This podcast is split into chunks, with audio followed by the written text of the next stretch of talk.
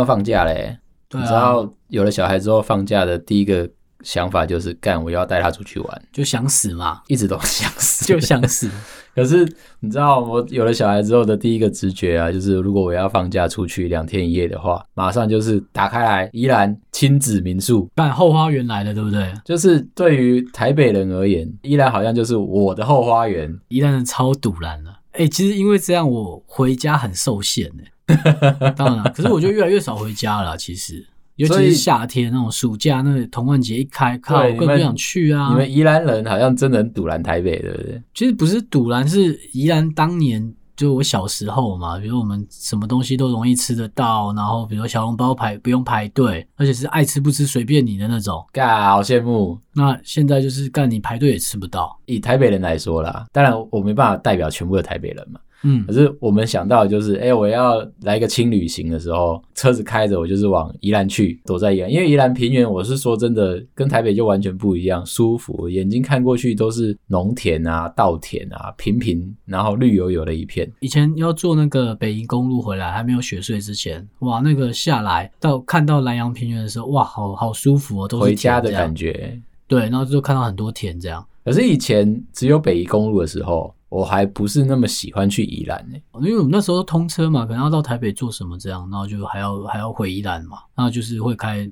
北宜公路，可是真的风景是好的，不过路上会很想吐，很想吐啊，就，就沿路这样，然后有很多那个大卡车。对，一直会逼你车，对不对？他们进弯跟出弯，你都觉得说他是不是在在跑 F 弯对，他的那个角度进的很刁钻呢。对，然后你还要防守哦，后面的车不能让他超啊，前面的车要在干嘛？你要跟得很紧，这样。对对对，对，我看我爸开车开得很累，然后在后面就超级想吐，沿路很想吐，因为后面的人会一直想要超你，然后超到你前面那个位置去。对，那个时候我都不是很喜欢去宜兰，在雪隧开通之前，雪隧开通之后，我现在要担心的就是高承载，比如说早上六点。半就上去雪隧排队，我觉得回来对于台北人而言，回来的时间很难抓。就是如果我从宜兰要回来台北，我就会看到一件事，就是看我怎么挑都不对啊。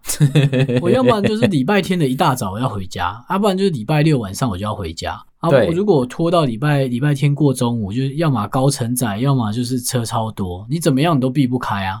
所以我说宜兰人是不是很讨厌台北？对，你一定会想说连家回老家看看爸妈，或者带带小孩去回宜兰玩这样，干回不去回不来啊，干很常开雪隧开四个小时怎么样？就沿路一直塞塞塞塞塞上来那种。这所以我就跟你说嘛，你下来车一定要买 ACC 嘛，不是为了在高速公路上面用，而是为了在雪隧里面用。真的啊，很受不了啊！而且宜兰人最讨厌的其实是台北人会讲一句话，就比如我们在店里面吃东西啊什么，台北人就会哦超便宜的，这超便宜耶。嗯，的确是啊。对，吃着吃它就变贵了。没有，老板也在听，你知道吗？你就讲小声一点。可是你知道我们没办法想象一碗面只要二三十块的那个概念，你知道吗？对，就可能之前这肉羹面三十五块。就我有印象以来，三十三十五这样，而且是完整的大小尺寸，就是不是像台北这种缩水的肉羹。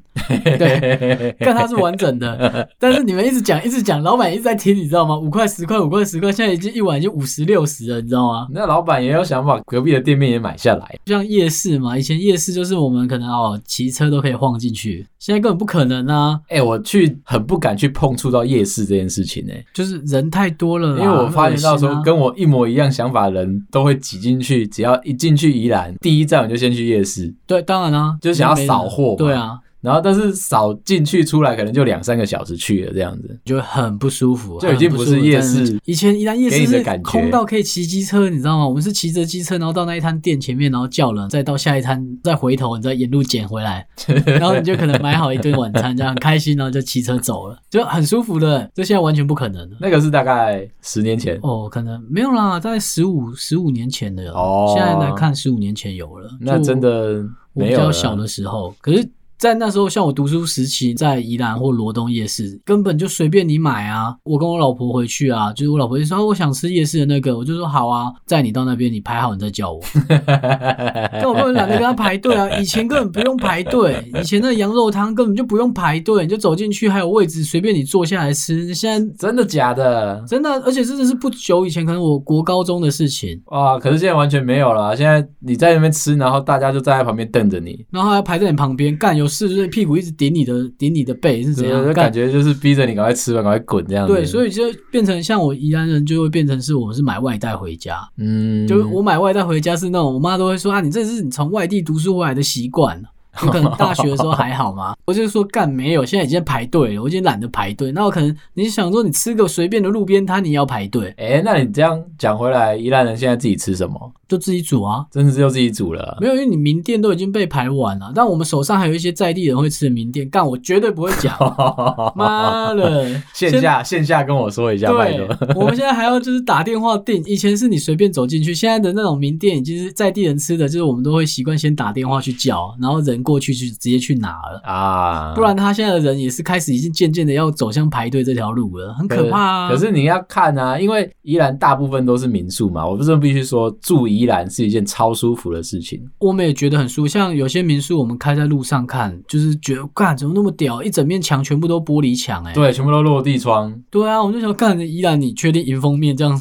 旁边是田，你确定台风真的喜欢给人家看吗？我们是觉得真的是漂亮，而且从我记得十几年前开始，就是民宿那时候还没什么在管的时候，哦，哦那时候开始就是盖的很夸张、很奢华的那种，嗯，然后城堡啊，然后怪各个颜色这样盖起来，对，五颜六色的，在台北看不到，就连我亲戚自己用自己的地盖房子都盖的那种黄色的房子，我觉得干好屌哦，就很，但他没有开民宿，他也很童话啊。这样的情况下是舒服的，只是来的人数太多了啊，变得很可怕。这几年开始，就是以前我们有那种陈定南的那个天际线的防守，房子有楼高限制。对啊，他希望依然是平原，不需要有大楼去整个影响整体美观，这样才漂亮，不是吗？没有，这这两年破了，这几年破了，那就开始那种很丑陋的大楼，然后就忽然间盖一栋那样子很不相干的冲上去啊！我知道那种什么度假宅，对不对？哦，没有，他他的是那种就是现在已经盖到居民住的那种，一层楼一层楼。啊，宜兰人还讨厌的台北人就是他会来宜兰买房子，可能你六日常来玩嘛，嗯，那你就想说，那我干脆在宜兰买个房子啊，反正房子那么便宜。对，这倒是哦。对，因为你可能一千万在台北买不买不到一层楼嘛，你在宜兰一千万可以买到透天啊，就是稍微郊区一点点，没有到很郊区哦，就到市区可能十几分钟而已啊。在台北人来讲，就是干这是很合理的正常啊，正常的通勤时间。对，你就可能一千万你就可以买那种三三楼半就四层楼的透天，而前面有车位，双车位。我觉得宜兰的的生活方式很像美。式风格哦，很像啊。一到五真的是慢到不行哦，那种老人在路上乱骑车，慢慢骑到不行，都不会有被骂，不会有人按他喇叭。宜兰的那个时间流逝的速度超级慢，跟台北完全不一样，啊、而且很舒服啦。就是像我以前都会高中就翘课去溪边玩水啊，然后那时候载女朋友，然后就一起翘课出去玩啊。呃，很开心，真的过得很开心。你有上课吗？有，但就是有时候有一些课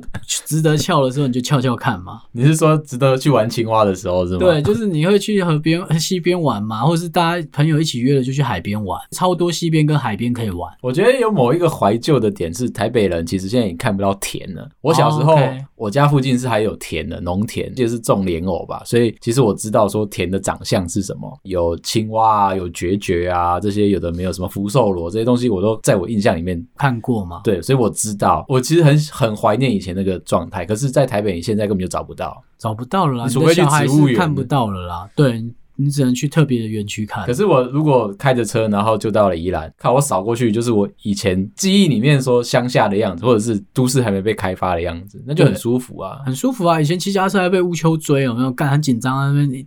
一群男生也在那边害怕，为什么会被无球？就是看那鸟就死要啄人家头，叽歪，骑脚踏车就是要被追。台北没有无球，台北只有乌鸦。给了给我们很好的理由，就是后来我们都可能十几岁，就很小的年纪还没考到驾照，就偷偷可以骑机车。那你们妈妈说一直被无球追，你没办法通勤啊。没有通勤啊，那时候没有公车啊。我记得我在我在读书的时候，还刚好遇到就是客运罢工啊。我的学校可能离我家要四十分钟嘛，我就想说啊，那没办法，我高中嘛，然后高一的时候我就跟我妈讲说，那我没办法去上课了，那就在家，我可能要休学了。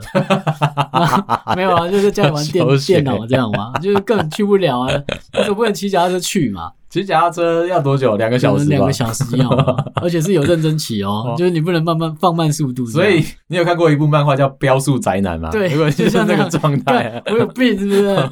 然后后来我就我妈就是，要不然就搭火车，然后火车到那边还要再转转客运，就麻烦嘛。反正就很快就可以拿到机车这样。你真的应该休学，如果没有机车的话。对啊，我一定休学啊！干神经病到不了哎、欸，真的到不了啊！你去上个课要花两三个小时，有有事是不是？好像偏乡哦。对啊，对，我们那边有。有很从很远，像什么头城来上课，就是可能骑个机车都要一个多小时，而且沿路你就看到那个学长那是骑车配到配的要命，这样真的假的啊？真的啦，我不夸张。然后这机车他，我记得他高中已经换好几台机车。哎、欸，那我想问家里蛮有钱的，就是。我在网络上看，宜兰人的机车前面都会装那个透明的挡风风镜啊，对啊，对，这是真的，真的真的哎下雨，我家我妈的车都会装啊。为什么要挡蚊子吗？没有啦，挡那个下雨天，下雨也很爱下雨啊。以前小时候很爱下，这几年还好了。哦，以前小时候真的超级爱下雨，很像伦敦，对不对？对，很多我们后来像我到南部去念书，念大学的时候，那个那边的就说啊，下雨天我们不要出去。嗯、你知道这对宜兰人讲话是多讽刺吗？你下雨天不要出去，那你在我那个年代，你他妈的，你可能这个月都没出门过哦。真的假的？真的啊！干你那一下雨就是一个月来算的，不是说哎、欸、今天下雨，不是你是说这个月都下雨。所以你们已经习惯下雨的下雨啊！所以我跟我朋友出去就是不。不会，我们绝对不会问说下雨天不出去还是下雨天要出去，就是直接说今天要不要出去，就是打开门就是那种雨用到的也没差，你就穿着拖鞋，穿个雨衣，然后骑着机车就去了。啊，等下，脚踏车也是，脚踏车还要撑雨伞骑哦。然后强调宜兰人很会拿拿雨伞骑脚踏车这件事，我没有看过这件事情。看你到宜兰很容易看到，而且高中生也会，但这几年好像好一点，有被限制啊。那雨伞不会断掉吗？不会啦，你会有个角度，你要自己瞧好啊。如果你开始拿，你就会了。因为有时候风大，你要很小心。你会抓你，你很会抓风速。对不对？对，重点就是你骑脚踏车撑雨伞，其实效果不是很好。我你可以试试看。我我身上会裸蛮多。我自己认为，你穿雨衣不是比较快的一件事情啊？就是没办法，你要适应那个地方的天气啊。啊，我们就是这样适应下来。所以我后来去南部念书，然后有同学讲说：“哎，下雨天我不出去了啦。”我那时候很惊讶，哎，真的吗？就是说你为什么可以这样？不方便啊。对，可是大家都会说：“哎，下雨天就可能不方便什么，不舒服啊。”完全不可能。在宜兰，我们那至少我们自己一大群朋友，你就讲说：“哎，我们就出去下雨天，那就。”哦，下雨啊，就下雨啊，怎么样吗？你没带雨衣吗？对啊，衣衣服会湿啊，就带个拖鞋就好了，会黏呐，完全没在害怕，就是你只是去一趟很简单的地方，你都还是你都不穿衣服啊？有啦，都会穿啦。那上课也是干，你都讲说下雨天不要出门，干你都不用去上课了。哦，这倒是啊，这是福音。对啊，所以我们就是很正常啊，然后到车厢里面都会放拖鞋啊，拖鞋啊，机车的车厢里面都放拖鞋啊，就很正常啊。哦，难怪下雨啦！难怪我每次问我们另外一个同事的时候，天气不好，他就骑机车来的话，他就一定穿着拖鞋就进来这样。对啊，一定的，因为这是我们的习惯嘛。这几年真的比较少下雨。那机车那个风镜是真的有作用的？哦，真的有，而且它会有一个雨刷，所以你转中间就会 有雨刷，左右左右左右这样。真的，大家都会装。只有年轻人的车不会装，就是有一点年纪的都一定会装。年轻人的车连后照镜都没有。对，就依然的依然机车是可以不用有后照镜的，要看车就自己转头看嘛，比较安全嘛。啊，这倒是啊，就没有角度，没有临死角，因为路大条嘛。那依然骑车，你要转弯的时候，你不是等到要转弯的时候才骑到中间，你是已经本来就骑在中间。其实你看不看已经不重要了，你知道吗？哎、欸，这倒是我我去宜兰的时候开车的时候，我想说，哎、欸，前面因为毕竟我是外地人嘛，我想说，哦，不要触怒那那个本地人的那个做法，这样他们就是直接就骑在，也没有什么快车道、慢车道，反正就是骑在路上。对啊，转弯就转弯过去了。对啊，对。那、啊、所以他会转头看一下，他没车就转过去。他哎，都用看的，很安全，没有死角，一定会告诉你他的意图。他不会像我来台北就不习惯，就是哎，比如我在开车，那我就看着骑机车，我就不知道他到底要干嘛。哎、欸，我们会一直防守，好不好？就是左边看一下，右边看一下，左边看一下，右边看一下。所以我不知道他干嘛。可是如果在宜安人，他就是骑在路中间，他骑机车，他也骑在路中间，啊他会告诉你他下一步可能是要左转。嗯，那他骑在路中间的时候，我就知道我尊重你，你要左转，哦、所以你需要到一个安全位。干，这是个好的 hint 哦。对，所以我们在那边看说，哦，干，你是很有礼貌。像你要右转，你绝对不会骑在路中间，他就会自己偏到右边去。哇，所以他的行为模式都很好猜。可是我到台北的时候，我慌了，你完全没办法我慌了，对不对？对，看你在防守汽车干嘛？我超过你也不会怎样啊。你知不知道这样？人家台北要学会的一件事就是，如果你开车的时候，你打右转灯，就是在促使后面所有的摩托车加速，你知道吗？全部人不想等你，所有人都要冲过，就是一定要把你告过去这样子。然后你必须要等到所有摩托车都走了之后，你才可以右转。我说我在台北这两年通勤是开车嘛，我就觉得干好可怕。我要让前面那台车，比如说他们就是很多人就在快车道上面就想要硬插进来嘛，就不想要就是慢一点慢一点。那我就会习惯，比如说我要直走，我就开在中线；我要右转，我就开到右侧嘛。就我会提早做好准备。这不是这不是台北人的开放，这不是 这不是台北人的开法，不是。那我就很堵然，就是干我明明就乖乖的排队，然后你们这些你们这些小皮轮就是干就从旁边就是硬要插。插进来。我们会抓那个红绿灯的时间，哦、然后就要压在那个刚刚好的状态底下，然后我就切进去，然后很顺的就滑过去。你怎么防守都很难，左边是防守那个不想排队的小皮轮，右边是防守计程车司机，很难，你知道吗？两侧都有人要夹攻你，而且你要防守了，你要仔细盯着，就是对方的那个方向灯有没有亮，因为我们可能只亮一次，对，然后就过 来了，就就过来，对对。刚牵车的时候，我都会说，嗯，我车头比较长嘛，然后我老婆就说，哎、欸，你帮我看一下右边那边，我我这样距离不会不会抓这样。其实我在在台北在开了一两个月之后，我老婆说，哎、你最近都没在问我要不要帮你看右边呢？哎、欸，我说不需要啊，我每天都在夹缝中求生存，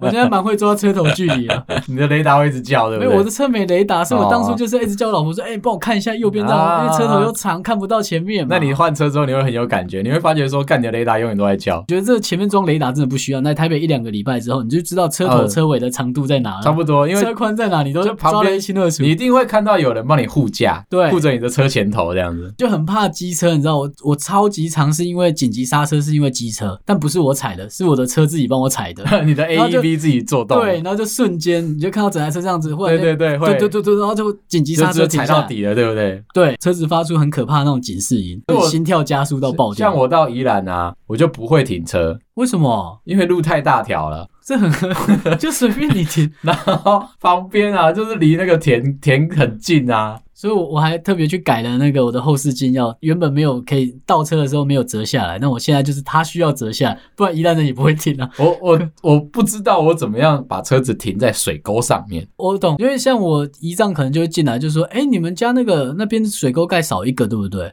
少一个，然后，然后我就说。没注意，怎么了吗？他说没有，因为我有个轮子腾空在那边，他的后轮有一个腾空 飞起来。然后我们就说哦，那哦，我就跟我姨丈讲，他帮我去移车，我移前面一点让你停。他说不用不用不用不用，没关系啊，车子就这样停好就好了。等下他 4WD 的是不是？没有，他就是一般的 CRV，但是他就是他可以做到这件事情，他可以做到，他就是车子只停三轮，车子在宜兰可以做到这件事情，只停三轮。我就说看你有事吧？但我要去移车，他又不要。我说好啊，你觉得这样耍帅有这种你耍吗？很帅哎，哎呀，人就讲的就是随性嘛，所以。我就说，一到五的宜兰其实开车超级舒服，想回转就回转，想干嘛你就干嘛。但是意图一定要很明确，你要告诉大家，不要让人家说模棱两可。就是你靠在路中间，我就知道你等一下回转要左转，OK，很明确就好了嘛。所以你要意志坚定，对不对？对。然后宜兰人其实不太会按喇叭。哦，所以我们都会，我们之前都会在讲说啊，那个有些现在在宜兰市区开车，有些人也会按喇叭，很没品。那是外地人啊。对，我们都说那应该是台北移居下来的。哦，对，他应该是新移民，我们都讲这是新移民。新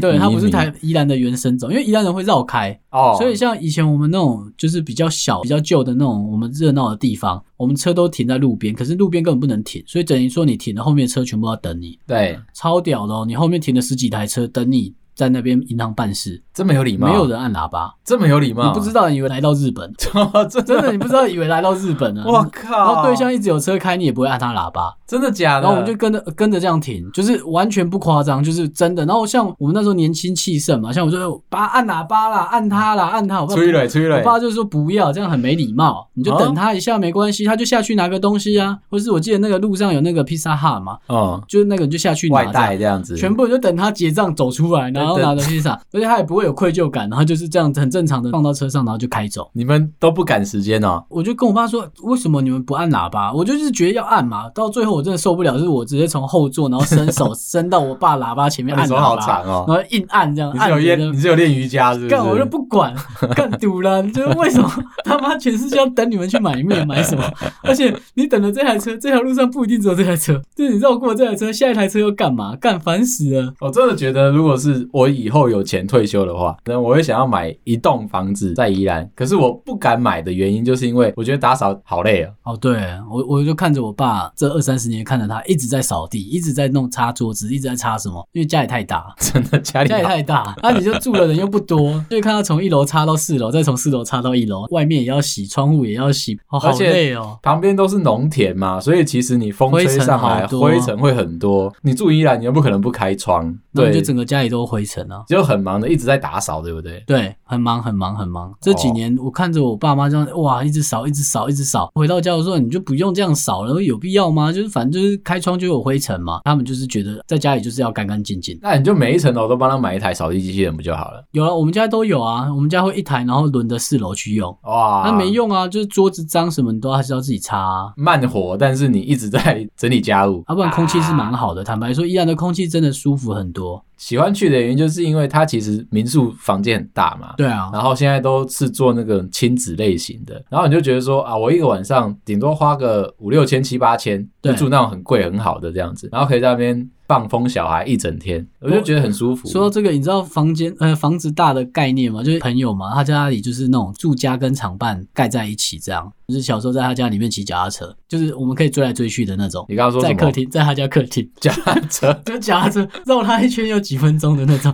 然后就一群人在那边骑脚踏车，在他家里面玩，外面可能下雨嘛，他们说啊在家里骑就好啦，这样子很自然哦，而且是那种五六个男小男生，然后这边在他家里面狂骑脚踏车，而且你可以尽力骑很快那种，要撞到墙壁不简单，真的真的？真的不夸张。他家那边好几百平，但在宜兰，然后他家外面停车的地方可能是三个篮球场大，啊，这样子，我就哇干很夸张，在宜兰，在宜兰以前买那个房子真的很便宜，可能几甲地都是这种整几百万，在自己盖个房子都说很便宜很便宜那种。我靠，我是真的去每次去那住民宿的时候，我都觉得说，哎，我去最开心的就是我完全不用在乎我要不要找停车场，可能民宿前面就可以放你放六台车，然后你就不用担心说车会不会被人家弄到什么的，对，我就不用担心说我车子停在路边啊，然后什么脱掉啊。我在宜兰停车我都超舒服，因为我停车的怪癖就是不想跟别人很近嘛。到台北我都超担心的，你一定超焦虑。哪有这么小的车格啊？可是买小车了还担心车格小，是我那没办法。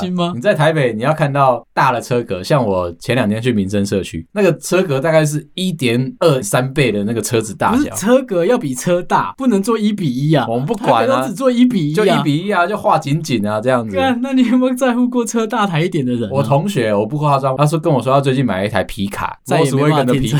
我就说 他怎么停车啊？你怎么在台北市是过生活？啊，他说可以哦。前面他停进去之后就是一掰一掰。对，那我说你路边停车，如果前后都有车怎么办？他说不管，然后就把它挤进去啊。没有，我觉得他自己的压力会比较小，是停他前后的人压力比较大。开玩笑吗？一台 Monster Car 在你前面，那个啊，没有，有种就进中永，没有没有，因为他是我必须要讲，就是他是天龙国的人，纯种台北人，所以他那不担心啊，所以他不喜欢来台北县找我，因为他认为我在护城河外面，他都喜欢抠我进去这样子。我懂，我懂，我就要进进那个皇朝啊，进。天朝里面，然后跟他进贡的那种感觉。哎，可是我觉得大家听到这边一定有一个疑问，像我一样，就是你明明就不喜欢台北，可是你还是来住了台北。哦，就没办法。像我是担心的，就是我为什么要花多额外的时间成本，然后来通勤？就比如说，我可以在宜兰买房子，我也可以在台北租房子，我要选择，那选择就是通勤时间啊。哦，对啊，我的选择是这样，我可能花台北宜兰，我可能要两个小时嘛，来回可能两个多嘛，然后要含塞车。可是我如果住台北的话，可能就会尽量找离公司要近一点的地方，可能半个小时来回，或者是一个小时来回。呃呃，我觉得这样是最舒服的嘛。我觉得半个小时来，呃，一个小时来回是最刚好的啦。哦，所以你其实没办法接受说每天要花到两个小时通勤，但是住宜兰这件事情虽然住的舒服，可是通勤对你来说好像有点 suffer，是不是？对啊，还有买东西啊，就是我从刚来台北，然后租房子，我就觉得哇，走路可以，比如说有康是美，有全联，有屈臣氏，看病的地方，因为我住台北市嘛，我就觉得哇，好舒服哦。就是一般生活圈啊，五到十分钟之内，你可以涵盖你所有的食衣住行，包含看病，对，然后你都可以用好，非常适合工程师仔仔们的生活。啊、对，这手一拿就有东西了，然后旁边又有披萨店，然后又有什么店，这样就是哎。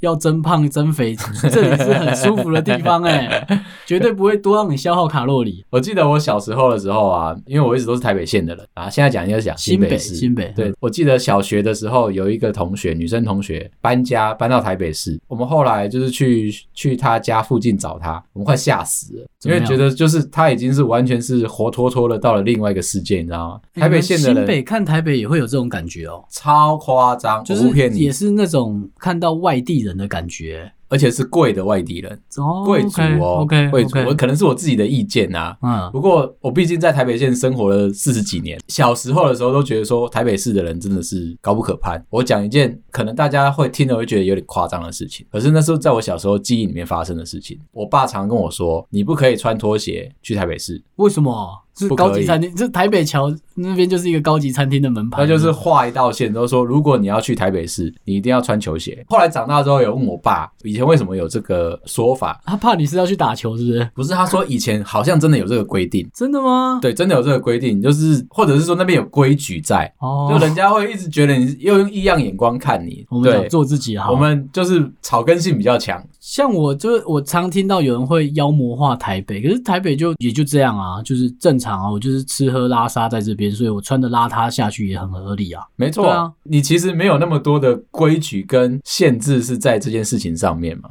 然后突然间才知道说，哎呦，当我习惯了台北市的这个状态之后，干没有人跟我长得不一样啊，都大家都长一样啊。我在那边自己吓自己干嘛？但是外面的人好像都会这样觉得，对不对？就是对于不知道的人或者是旧台北的人，他还是会有一个概念啦，嗯、那就是台北县就是台北市的护城河嘛。然后我有问过真正纯种台北市的天龙人，他们认为说只有大安区才是纯种的旧台北，内湖不算哦。我知道内湖当然不算啊，内湖不算，然后信义也不算哦。信义也不算好，对，然后再往外就是只剩下还有天母啦，天母应该算了吧？天母算，天母算吗？可是天母现在其实已经相对来说没有以前那么那么厉害了嘛。对。对，但是以前的天母，干我不夸张。当你可以接近麦当劳的时候，你是觉得说在朝圣的那种感觉，而且它是不容易到达的地方嘛，因为以前没有捷运的时候，现在也不好到达，现在也没有捷运。我只记得还有美国学校，对不对？对，因为那一区有钱的外国人就觉得说啊，大家都住在那个 downhill 上面啊，就是就是斜坡啊、山山丘上面，大家都可以去念美国学校，啊那边外国人很多，然后麦当劳也在那边，所以我们以前就是有一种朝圣，然后进入到那个王公贵族的那种感觉去，那你们应该小时候应该住宜兰的，因为其实宜兰没有这种这种城乡差距，因为每个地方都乡下，就是你在市区也像乡下。以前真的没有那么分的那么明确啦，就是就算你的学校在很乡下的地方，只是你同学比较少而已啊。哦，那可能就啊，我我读宜兰市区的学校，可能就那个国中就一届就有二十几个班，就这样。当然，以前还有网咖，我那个年代已经开始有网咖了嘛，哦、所以就大家可以在下课去网咖、啊、撞球。打撞球啊那些，那你跟我有真的有年代感。我以前是在台北县，我每天都在泥巴里面打滚。台北县那时候有泥巴吗？有啊有啊，我就说啊，我家旁边就是那个荷花池，然后种莲藕，所以其实我们有时候会去帮忙，比如采收的时候，那我们就是雨鞋穿着，或者是根本就是赤脚丫，脚就踩进去，然后就是帮着阿贝啊采收莲藕这样，然后每天都脏的要死。以前在宜兰，虽然大家都说宜兰田很多，但是我认识的人在宜兰的田里面工作的人很少啊，真的假的？真的啊，因为就我像我自己的外公有田嘛，然后我们就会常去，他就带我去他的田看。但他就不希望我们小孩子还去种田哦，所以他也不会希望我们帮忙，他会带我们一起去看，他忙他的这样，他会觉得说啊，你就去读书，你不要再做这个没前途。那他会告诉你说他的田有多大，就是有啊，他手指头指出去，从左边画到右边那种感觉，然后说这些以后都是你的。干他现在都不是我的，现在都被人家拿走。他是叫你看地平线是不是？地平线有多远都你的。我外公以前就说，来，我带你去看牛，然后小学嘛，然后就就骑着机车，然后我就坐后面，带我去看，哎，这边有牛啊，那边有牛什么，然后就停下来，然后就说好，看得到这边左边到右边吗？我说哦，有有有。他说这边也是哦，然后我说嗯，怎么了？这以后都你的啦。我干，这以后都你的。妈嘞，没有干，阿公没有，阿公没有给到我，就是宜兰的人反。反而会希望自己的小孩不要再持续的种田啊那些，因为种田其实真的以薪水来说真的不算好了，真的哦。对啊，因为像我阿公他也不是真的自己种，他是把田出租出去给人家想租的人去耕作。OK，对啊，所以他就说那个真的赚不到什么钱啦。啊，但毕竟他是他像房东像地主这样子才比较好赚钱，对不对？你有地的话，你是出租给人啊，不过他就有什么耕者有其田这种，对，就我们家的地也有被划一点给人家送人家这样，哦哦，对，超没品的，干我他妈租人家，最后地变人家的，啊，没有办法，对，反正无所谓啊，反正就是也现在也不是我的，对啊，我 我就说在在宜兰就反而大家会说，哎，要从事就是别的工作，所以我的这一辈的。可能从我这一辈或前那个老一点点的年纪的人就开始都离开宜兰工作。我这个年代的人也一直都会有一个阶级感啊，就是台北县跟台北市的那个阶级感，跟台北非常的严重。我必须要讲，就对在我自己身上。可是就我们自己看起来，就是新北其实是热闹的，到哪里都热闹的啊。对，因为其实以前的新北市，呃，热闹的地方就是三重嘛。你要讲天台那一区这样子，对，就是很热闹的地方。再进去就已经到了西门町，对，所以其实很多小屁孩在那边混啊晃啊这样子。对。但是你知道三重跟西门町，你觉得他们两个好像差不多。我说以现在人的角度来看的话，热闹程度可能差不多。但是那个时候我们是会有一个阶级的，混三重跟混西门町是。不一样的，不一样哦，不一样哦，是假的。你跨了一条桥，都是被砍，有差吗？不一样，你是在哪里被砍而已啊。不一样，不一样。还是说送的医院比较高级啊？就是西街少年还是西街少年呢？落差感是真的是存在在我们的 DNA 里面的。我自己有感觉，像在宜兰，比如说以前小时候喜欢改机车嘛，改的机车，但宜兰很快就技术上面就没办法满足你，嗯，所以我们都还会找那个那时候还是那种什么雅虎有一种什么社团还是什么啊，我知道，我知道，对对对，然后我们就在那边找到台北。找到那个新北的，嗯、新北的店，那我们就骑着北一公路这样一一票人上来，然后就去那边改车，是是对，然后就去改车，然后很开心，因为改好了，然后你在台北新北那边试完了，我忘记去好像新店还哪里吧，反正就试完，然后觉得哎、欸、很不错。然后你可以再从三路骑回去宜兰啊，新店啊，就很好玩。新店，新店，新店吗？对，因为新店那边蛮多那个机车店的。对啊，我们就是特别还有一群一票朋友，然后约好就是请那个老板把那一段时间都留给我们，可能一次去可能十台车。我靠！然后就从早那到晚就是都是服务我们这十台车这样。那我以前我以前玩摩托车的时候，我不知道你有没有经历过，可能有听过那个大渡路飙车的那一段啊，有有有有有，以前那一段很红，那一段真的超有趣的，就是所有人都是。把车子改到一个不可思议，然后每天晚上都大家都围在大都路旁边，然后就看人家飙车。难怪台北人会觉得说新北人都在闹事，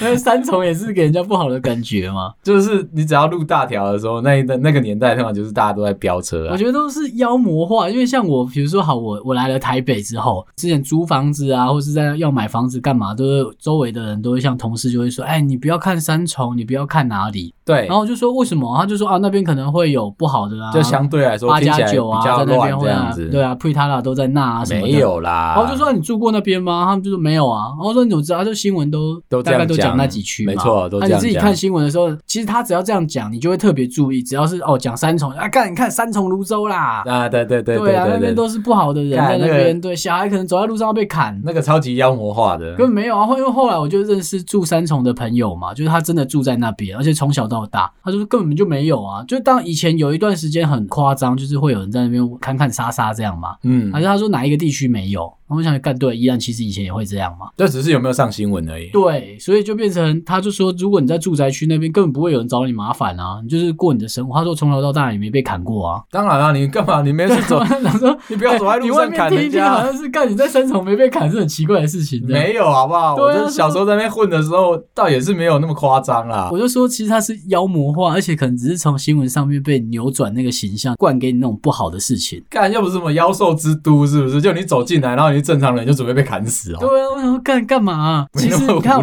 我就莫名其妙被影响。就是我在台北市，我就想，好吧，那我就那时候租房子嘛，就想说台北市还是新北在选。三重当然是很好选的地方，因为它离台北市很近，超近。大家这样讲一讲，干我前面根本就不考虑三重，根本赔很多钱，你知道吗？就是干，因为租房就便宜，而且那时候要么搭捷运，要么骑机车。干，我住哪里又没差。三重真的是直直达台北市，我跟你讲。对就是很很多人很常用那种自己想象或者看新闻，然后告诉你那种。很扭曲、很很不真实的消息嘛，没什么意义啦。因为我以前的生活的模式来说，教育的关系，就可能你的同学都是八加九。出生的，对，虽然他也没事，就不会在路上砍你、揍你，你又没做错什么事情。比如说国中之后、国高中之后，那你在西门町那个才那个那一段时间才叫乱，好不好？对，可是那是你你的小孩自己要去乱，就是说你如果是成年人，他们也没事，不会来找你麻烦。我一直记得那个偶像剧《西街少年》拍出来的时候，边看的时候边笑。为什么没有西门町没有那么的干净？你知道吗？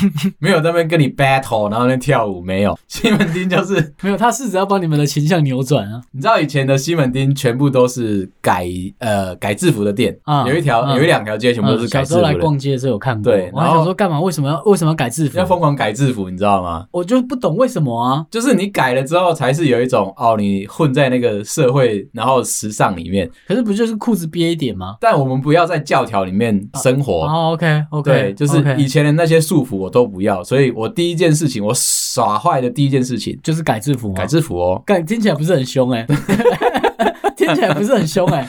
所以那个时候在西门町啊，就是你进去哪一家店是哪间学校的，就会有一个 set 告诉你说，哎、欸，你要坏的话就是穿这样子就对了。哎、欸，那我知道差别在哪里。像比如说像在宜兰，如果是很凶，你要让人家知道你很你很凶这样。以前我们比如夏天是穿白衬衫的那个制服嘛，嗯哼，跟他的那个，因为我们那制服都很薄啊。他怕我们热嘛？你就可以看到，看他制服底下还有一件黑色的黑色的半甲在他的身上，黑色的吊嘎，对对？对，然后就哇，干好凶哦！但他的制服可能就是很干净，可是一看就知道，干这个人是流氓啊！哦、我们会哦，我们会，台北也有这样子，西门町也有这样子。你的制服上面就短袖嘛，裤子是卡其色的，对，类似啊。然后你里面一定要穿一件。纯黑色的吊嘎，白色的不可以哦，一定要纯黑色的。这样不够凶是不是？不够凶，你的烟盒要插进去，插在肩膀里面。啊，没有口袋是不是？没有口袋是不是？裤子很紧呐、啊，裤子很崩，那裤子真的很崩，裤子很很丝丝滑，很丝滑。我小时候就穿着这样的制服去打篮球。那好打吗？不 是、啊，我记得我有一次就这样拍拍拍，然后上篮，一上篮我就听到 对，然后那天我就回家了。当然了，再打下去不好看啊。可是那个时候的西门町告诉你说：“哎，你那个制服要改。”我觉得有点比较像是社团，哦、然后你一定要穿着那个社团的衣服，然后就像你现在一群的，你在科技业，那你都要穿那个公司发给你的运动服一样嘛？啊，证明你在哪里？对，你穿了之后才有。证明说你有在那边的资格，觉得超奇怪的，为什么要帮别人打广告啊？说到这个，就是比如说，好，假设我是 G 开头的公司，然后我要穿 G 开头的 T 恤，嗯，混在路上，为什么他有给你薪水吗？就是他有给你业配的钱吗？没有啊，你爱啊，虚荣心吧？为什么不穿一个王品牛排的衣服走在路上 就没有意义啊？那我觉得是价值啊，你希望别人帮你贴标签，就是告诉大家说我这个人的售价多少钱。哦，好吧，好吧，好吧，吧好吧，好吧。那穿 HTC 的外套还有优越感吗？我们欢迎 HTC 的朋友上来 call in 这样子。我之前好像在路上常常看到啊。有哎、欸，以前他红的时候，对啊，然后股价一千三的时候，真的是他出外套大家都抢，你知道吗？不是，就是我是觉得，就公司再怎么厉害，就公司的嘛，就不要说自己要把那个价值观套在你身上，好像我在那边上班就怎么好像很了不起这样。我真的很讨厌穿那个啦，就是没有必要嘛。不然你也可以在背后写一点什么字，这样就自己真的很屌，这样。然后我爱川普之类的。对，对啊，干嘛啊？自己的价值自己给嘛？干嘛一定要靠公司给你啊？哎，我真的觉得就是这样子，就是。不要被别人然后定义很多奇怪的眼光。对啊，所以你才会有衍生的，就是哦，我进了这家公司，我打死不能离职啊，我不能怎样，然后就这辈子会摔下来是是，影响你自己的判断力，真的没什么。以前小时候如果改改制服就算了嘛，学校会毕业啊，改制服很棒。那我不我问你，你还没有玩过就是书包？我们依然没有这么复杂，你们没有书包，带跟不带，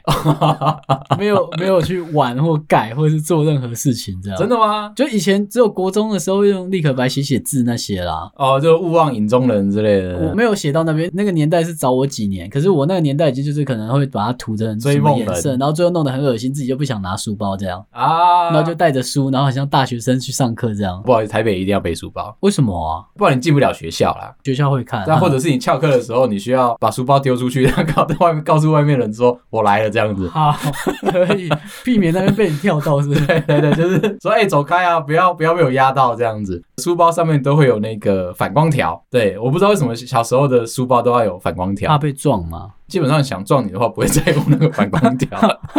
可能是以前路灯不够亮啦，我们都会耍坏嘛，就拿原子笔，然后把那个反光条画成别的颜色。没有，我把它拆掉。如果是反光条都是好的，你看你就是乖学生。蔡斌，蔡斌，对。然后像我们这种，就是上课一天八个小时，我就努力把那反光条全部拆掉。好辛苦哦，可是这蛮辛苦的。然后包包里面没有任何的书，但是我还是要带包包。我就在想这件事，就是比如说我就是习惯把书放在学校好了，那我也没有带回家的需求，到底带书包要干嘛？所以我就有一天想通了之后，我就再也不带书包，还是要带啦。我妈就说啊，你你为什么都不带书包？你这样东西怎么办？我就说啊，你有笔了，我就在学校啊，书嘞在学校，只要人去学校就好。很像你现在上班的状态。对，然后我妈就我妈就被我说服了。你妈很很明理耶，很明理。我们现在也是啊，就是上班下班根本就不带包包。人家问你说啊，你东西怎么办？刚好不是在公司吗？对啊，啊你要找我的时候，我就来公司，然后帮你做事情啊。哎、欸，不要傻傻带回家干，你回家就要上班了，就跟书带回家要读的是概念是一样。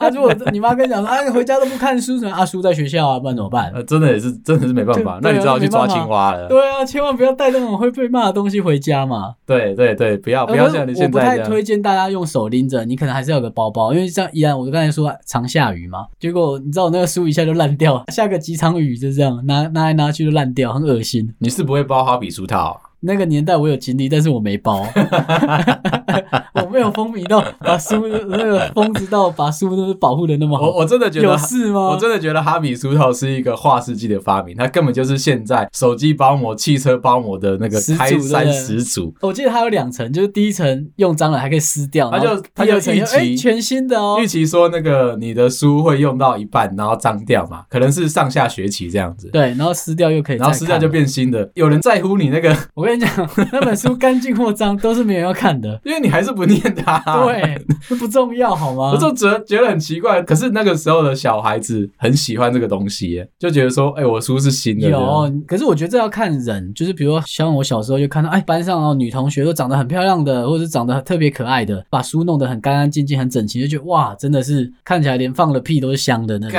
恶心，大便都是粉红色的，腐烂鬼。但是如果是男生在那边用，就是把它撕烂，就哎、欸，你的有两层的，那一层给我看。对对对对对对，就一把它撕烂，可能开学才前几天而已。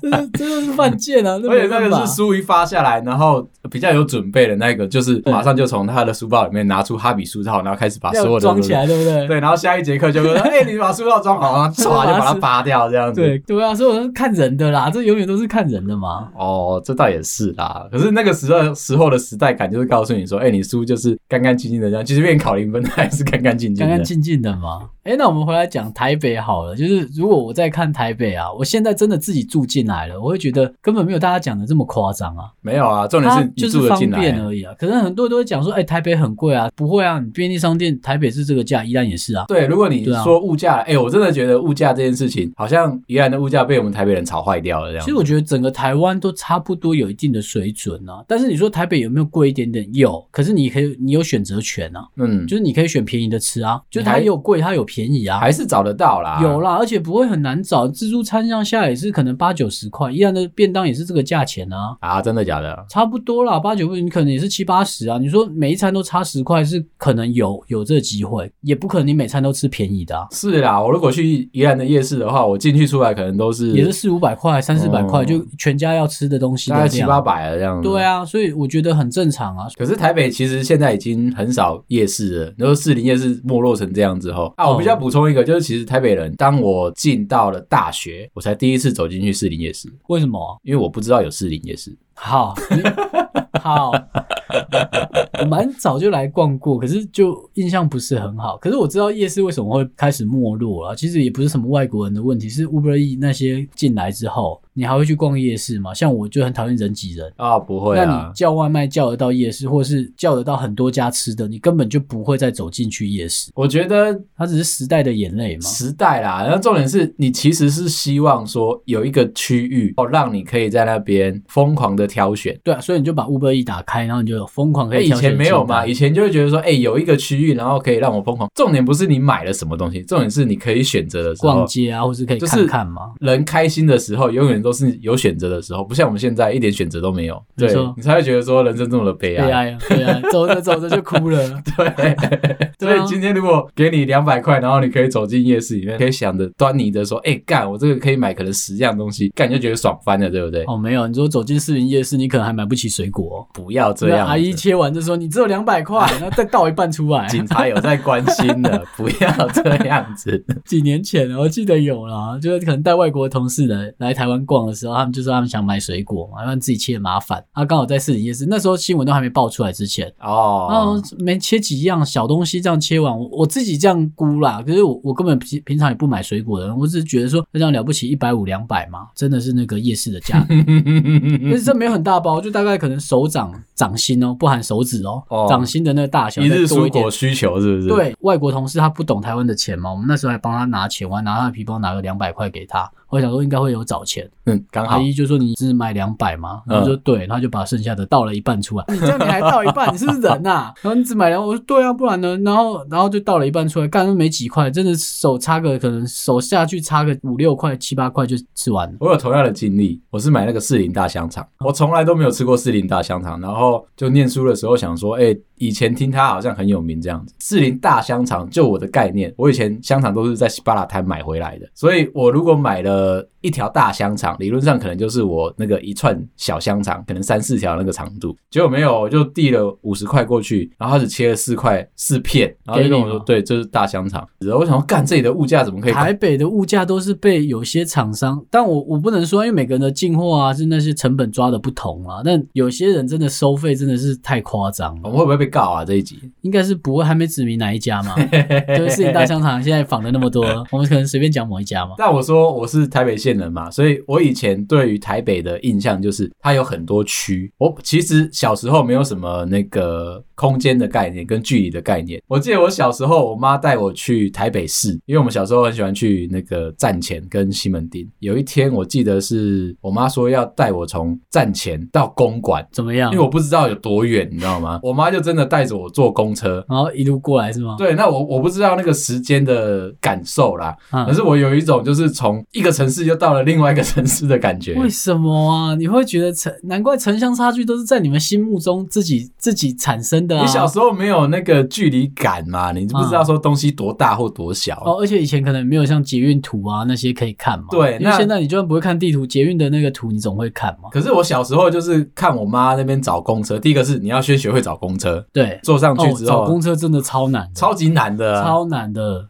你要你要看得懂一本教科书，哪一站是在哪里？如何在台北搭公车？可是每一个站它的名字都不一样，它即便是在那一区，然后永远的名字都不一样。我就觉得这很奇怪，这个一定要特别来讨论，就是你要不要叫一个，比如说我苗栗人或屏东人来，你来台北，然后你搭公车给我看，做不到啊，做不到。然后叫台北人去苗栗搭公车或屏东搭公车，他也做不到，找不到啊。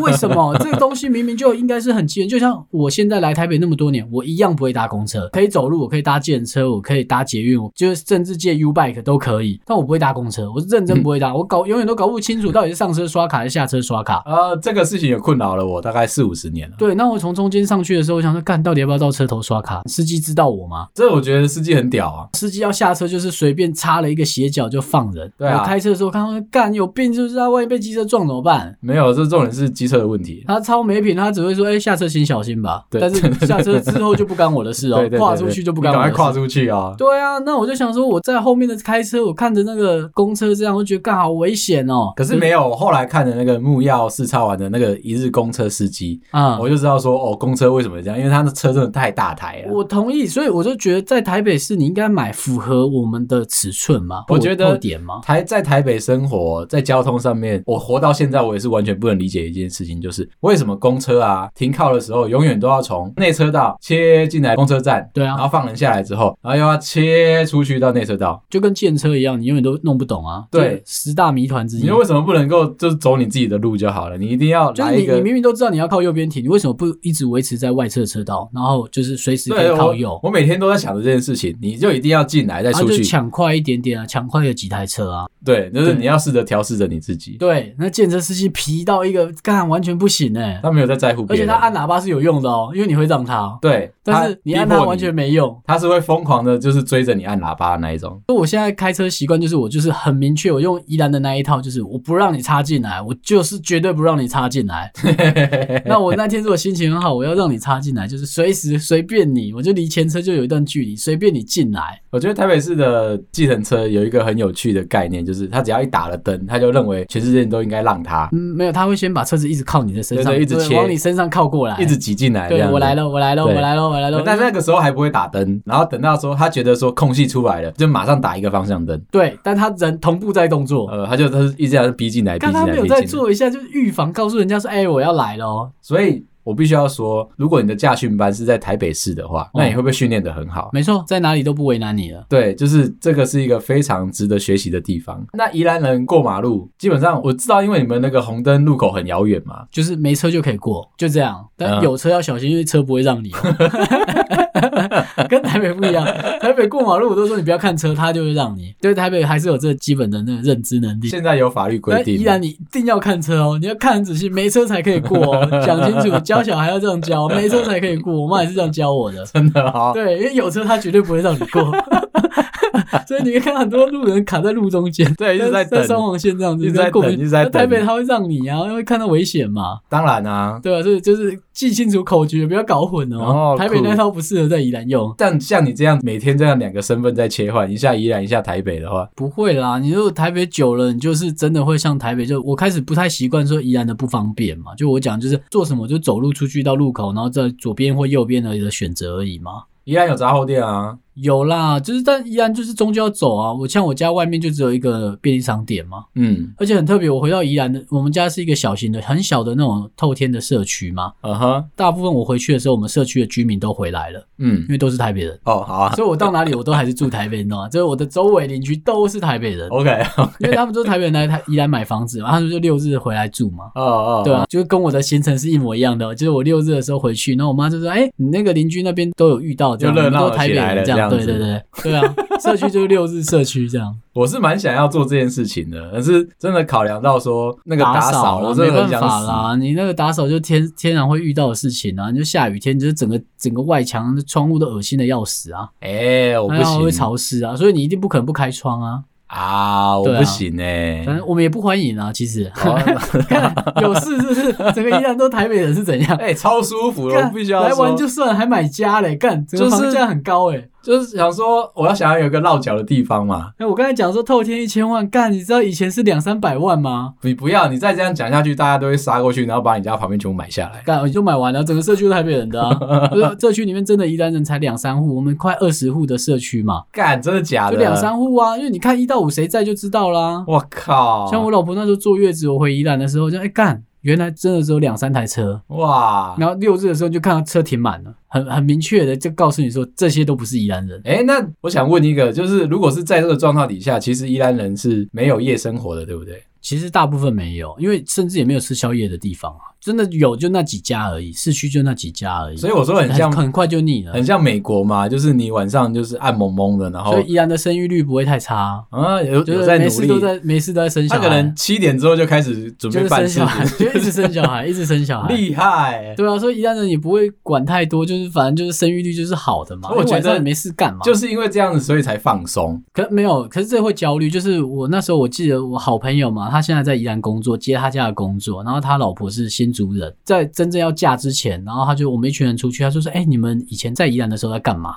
嗯，因为他觉得他这样问我们比较客观。如果问我朋友，他本来就住宜兰，所以他就没有差。嗯，他就问我们说：“你们晚上都在干嘛？”然后就说：“宜兰的晚上就是无聊啊，不然你还要干嘛？就是无聊啊。”然后他就说：“可是总是有一些地方可以去啊。”他说：“因为我朋友都没带他出去，这样就觉得晚上好像在宜兰很无聊。”哦，然后他想他想问我们说，我们从台北回宜兰的话，我们都会去宜兰哪里？这样他可以抓我们的经验。我就说你完全没有地方可以去，死了这条心。你在宜兰就是无聊 啊！你如果真的决定要嫁，你就嫁过来，不要在那边闲。你有可能，你有可能 PS 四啊，然后 Switch 啊，甚至连 PS 五啊，你都买买齐了这样子。对，新游戏什么你都有。因为你的朋友都在台北，所以。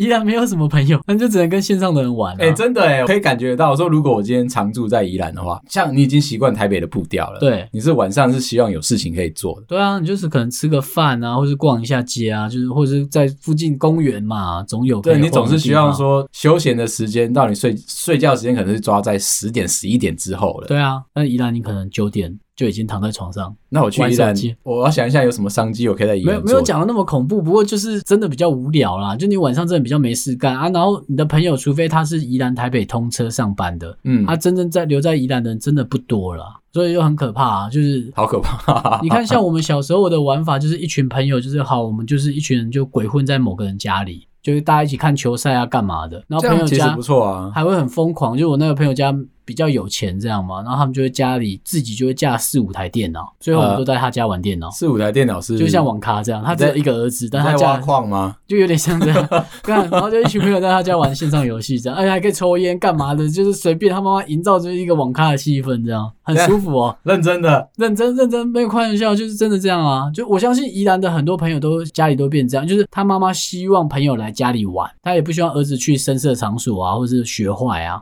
我在家里玩，怎么玩都可以。你的开趴的方式好奇怪，很特别啦。所以我就说，像我们都这样子长大的啊，很很舒服哦。就是一群朋友就窝在朋友家，然后从早就去报道，然后到晚上回家，而且还不用付台钱，不用付台钱，什么都不用。然后妈妈，他妈妈还会定时的端水果过来，而且你都有一份哦。我靠，定时水果啊，中午吃饭喂，哎，要不要吃饭啊？阿姨准备给你们吃，这样很棒哎，很舒服啦，很舒服。对男生而言，我觉得我们这一集少讲的就是我们不知道宜兰的女生晚上到底在做什么？好啦，今天就先这样。好了，拜喽，拜。